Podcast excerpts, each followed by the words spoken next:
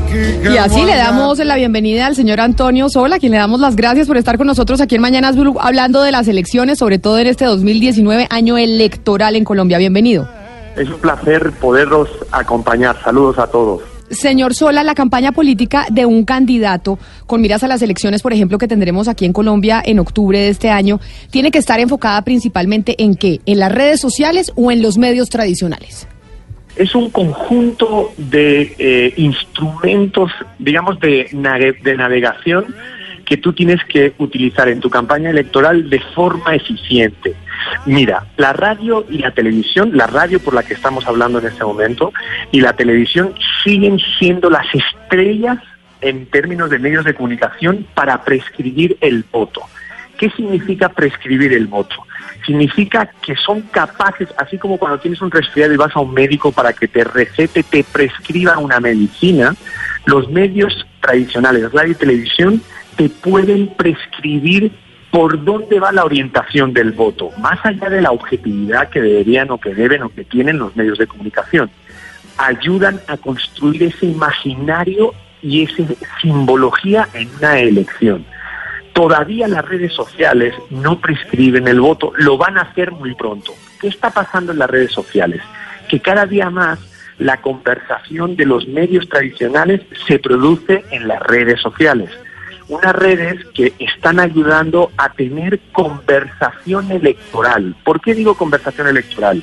Porque cuando se acerca el día de las elecciones en cualquier país, los ciudadanos se incorporan al proceso de discusión de la política, porque es algo que nos afecta a todos los ciudadanos. Y los ciudadanos sí hablamos en nuestras casas, en los bares, en las cantinas, en las universidades, en las oficinas de gobierno, hablamos de política y hablamos de los políticos. Aunque digamos que no nos interesan lo que ellos hacen, terminamos hablando de ellos. Entonces, las redes sociales se deben de utilizar en ese sentido, de manera que apoyen en un mix, como te decía al principio, lo que tiene que ver los medios tradicionales con los medios que hoy conocemos como redes sociales. Insisto, sabiendo que la radio y la televisión convencional siguen siendo los reyes del bando.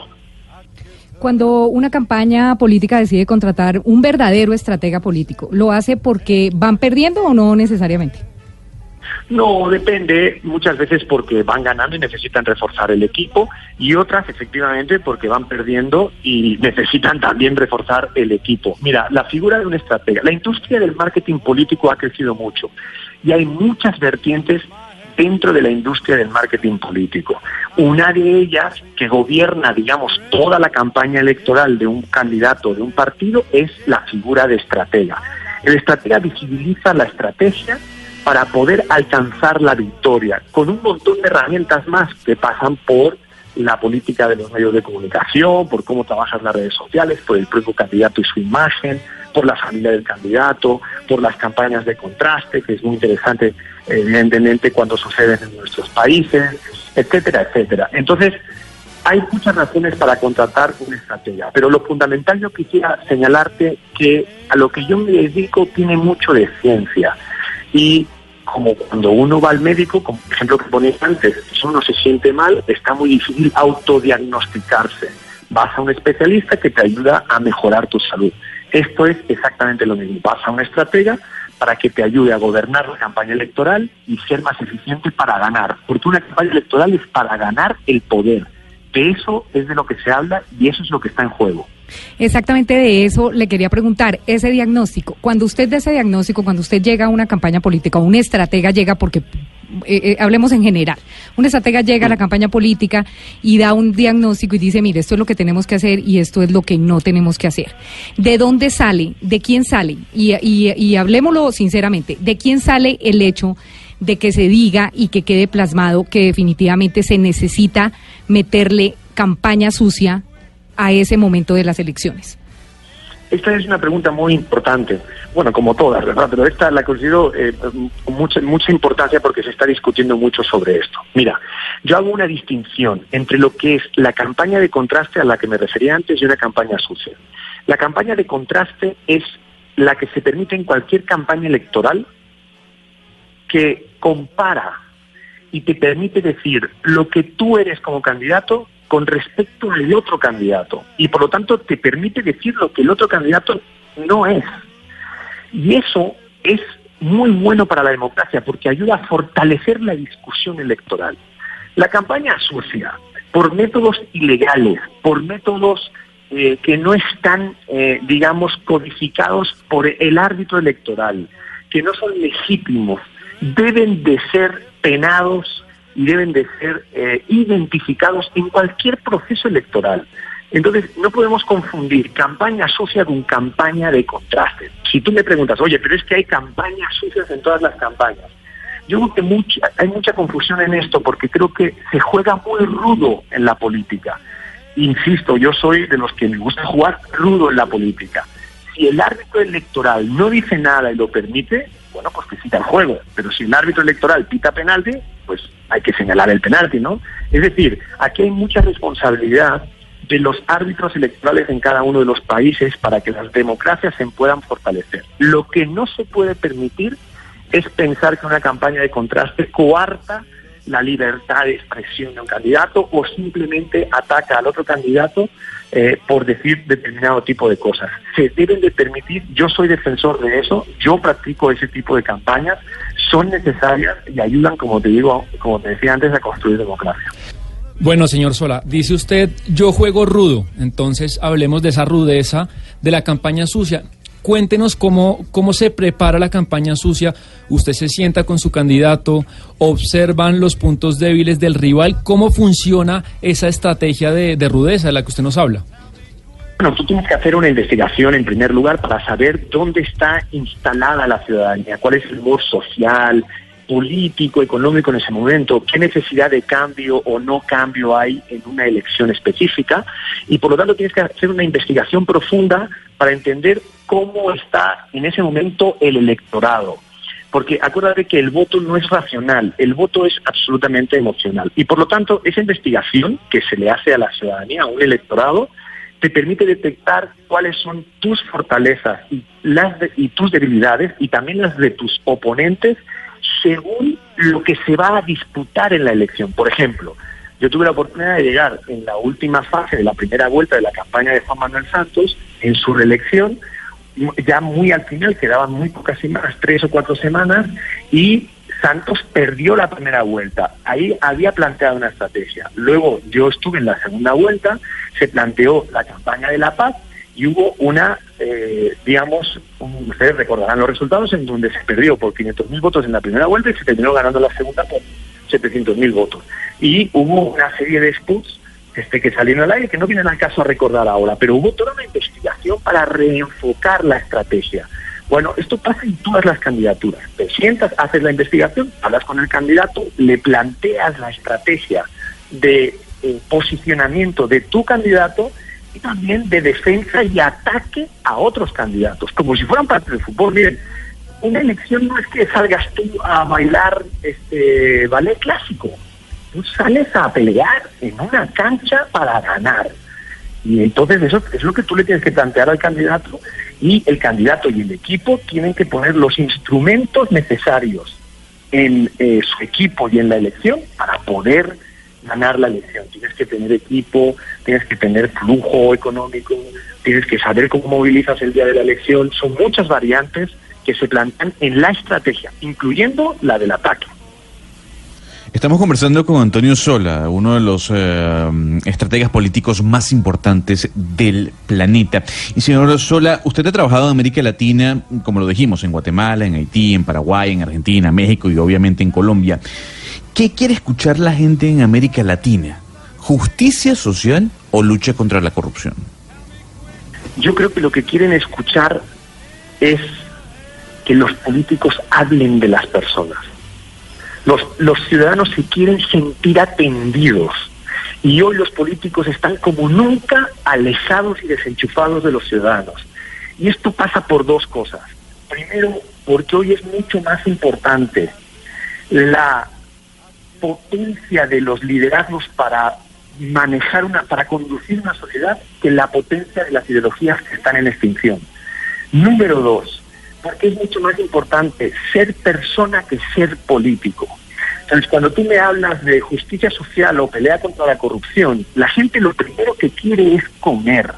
llenar su estómago, tener su refrigerador para darle a la familia, llenar el auto de gasolina, pagar la cuota del departamento, ver cómo hacemos para tener una mejor salud.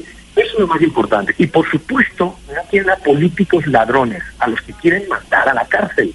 Entonces no es excluyente la justicia social de la corrupción, es atiéndeme porque tú existes político, porque te debes a mí ciudadano. Y eso es lo que los políticos han perdido. Y no solo pasa en Colombia, pasa en Colombia, pasa en España, mi país, pasa en México, que es mi país adoptivo, pasa en Mauritania, por ejemplo, donde se hace una campaña electoral con un candidato que es un ex esclavo perseguido por una pseudo dictadura de islamita. Imagínate lo que, lo que te estoy contando. En Mauritania, siglo XXI, hay esclavitud, 20% de esclavos. Pero ¿en qué mundo estamos haciendo?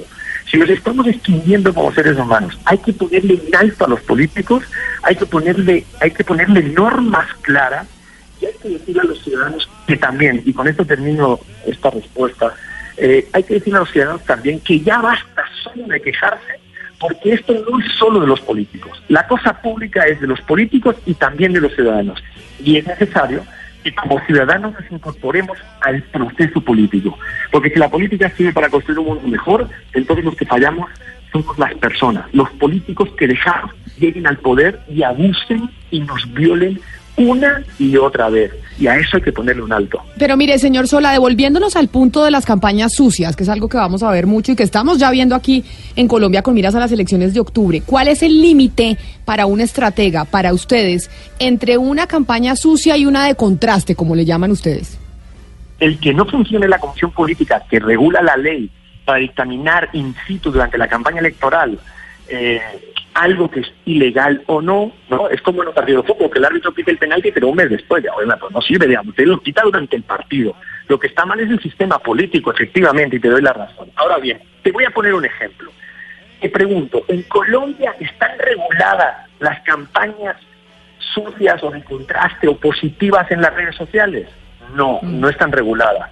Por lo tanto, tú tienes libertad, porque no está regulado ahí, hacer cualquier tipo de campaña que tú quieras. Y entonces le pones el apellido que tú quieras, sucia, de contraste, negativa, positiva, la que tú quieras. Como el árbitro electoral no regula ese espacio, por supuesto que los estrategas y los equipos de campaña pueden tomar la decisión de ir al ataque en esa vía. Y entonces, ¿cuándo se decide? En cualquier momento, porque tú no estás cometiendo ningún ilícito y, está, y estás jugando la campaña electoral. No solo estás jugando en la campaña electoral de manera ruda, sino que además estás haciendo algo que quien te va a castigar o no por lo que tú hagas, como campaña sucia me refiero, es el electorado. El electorado le puede gustar o no gustar la campaña sucia que tú hagas, porque al final ellos tienen la decisión del voto. Lo que te quiero decir es que es mucho antes, porque ustedes están poniendo la responsabilidad en el candidato, en el estratega. Está bien, asumamos todos nuestra responsabilidad. Lo que pasa es que va antes, es un proceso preliminar. Hoy las normas que rigen nuestras democracias han quedado obsoletas. Todo lo que pensamos de la economía, de la religión, de la política, del sexo, de las drogas, ha quedado obsoleto, incluyendo nuestro lenguaje si las normas de nuestra democracia han quedado obsoletas, lo que tenemos es como ciudadanos pedir a nuestros consejos políticos, judiciales, consejos electorales, es que regulen adecuadamente las campañas electorales para evitar estos problemas. Y si eso lo hacemos de manera que no esté politizado el proceso político, todo esto va a fortalecer la democracia, que es el mejor de los sistemas que tenemos para que podamos convivir como seres humanos. Señor Sola, en esta parte del mundo la cultura del tamal dentro de una campaña política es muy utilizada por los candidatos. O sea, yo te doy un tamal y usted vota por mí. ¿Es viable que un candidato puede ganar una elección sin usar esa táctica? Pero por supuesto que sí, pero por supuesto que sí. Y además están surgiendo candidatos independientes. Mira, en Antioquia hay un profesor universitario, Rodolfo Correa, por ejemplo, que es profesor universitario, que no está dando un tamal a nadie, que el tipo está creciendo en, Antioquia como candidato a gobernador. Pero te puedo poner otros ejemplos, digamos. No creo que López Obrador diera muchas despensas llenas de frijoles para ser presidente de México en esta última elección. Mira, yo creo que el, cliente el clientelismo se les acaba a los políticos. Se les acaba a los políticos. Cada vez les sale más caro el clientelismo con menos resultados. Y eso es una bendición. Y eso también depende de todos los equipos de campaña, los estrategas, los políticos, etcétera. ¿Sabes tienen que recurrir al tamal. Tienen que recurrir al tamal porque uno tiene tamal pero tiene cero ideas. ¿Sabes lo que distingue un líder sano de otro líder insano e incapaz? Cuatro cosas, que tiene valores, que tiene ideas, que tiene energía y que tiene determinación. Esos cuatro elementos ayudan a construir un líder en el corto, medio y largo plazo. Los que quieren llegar a ganar una elección inmediata, pues bueno, que tamales. Los que quieren cambiar la sociedad, lo hacen a medio plazo, largo plazo, sin necesidad de dar tamales. Y eso cada vez sucede más. Y lo digo yo, que vivo de esto, que soy estratega político y que estoy todos los días haciendo campañas políticas en tres continentes de este mundo. Y entonces ahora quiero hacerle una última pregunta, señor Sola. Por ejemplo, mire, el presidente Santos logró su reelección en base al llamado proceso de paz, que hoy genera tanta discusión. El presidente Duque, siguiendo un poco la línea del expresidente Uribe, entre sus opiniones de llegar al poder, era que le estábamos entregando el país a los terroristas. Eso decía el, eh, el presidente Duque en su campaña. Si usted fue asesor eh, del presidente Duque, ¿qué le recomendaría hacer en este momento? Si usted fuera asesor del presidente Duque, ¿qué le recomendaría hacer en este momento? Bueno, es una buena pregunta. Yo creo, no estoy muy informado en dónde, esa es la verdad, en dónde está en este momento la discusión del proceso de paz. Yo voy a ir a Colombia, a Bogotá, el 4 y 5, a un congreso internacional de marketing político que voy a estar inaugurando y voy a tener oportunidad de ponerme al día. Pero eh, lo que yo te diría es, lo que yo le diría al presidente es que con la paz no podemos jugar, porque es lo que todos queremos. Yo no creo que Duque ganó, yo no creo que Duque ganó porque Uribe y él cambiaron el modelo de ver la paz en Colombia. Yo creo que Duque y Uribe ganaron por el cansancio que todos los colombianos tenían del modelo Santos después de ocho años de gobierno. Y esto que yo estoy diciendo es muy distinto al, modelo que tú planteas por lo que, según tú, crees que, que ganó Duque. Y esta es una larga discusión, pero yo defiendo mi punto, ¿verdad? Entonces, no es un tema que luego entró ya con Duque como presidente de cómo va a atender el tema de paz, sino cómo hoy Duque cae 50 puntos de aprobación de gobierno porque nunca entendió por qué ganó. Y eso es lo que hoy los colombianos le están cobrando la factura, no por el tema. Eso es lo que yo creo. No te puedo hablar más lastimosamente de la paz, me voy a informar, te lo prometo, y el 4 y 5 podría hablar con más conocimiento de, de esto que me estás preguntando. Lo lamento de verdad.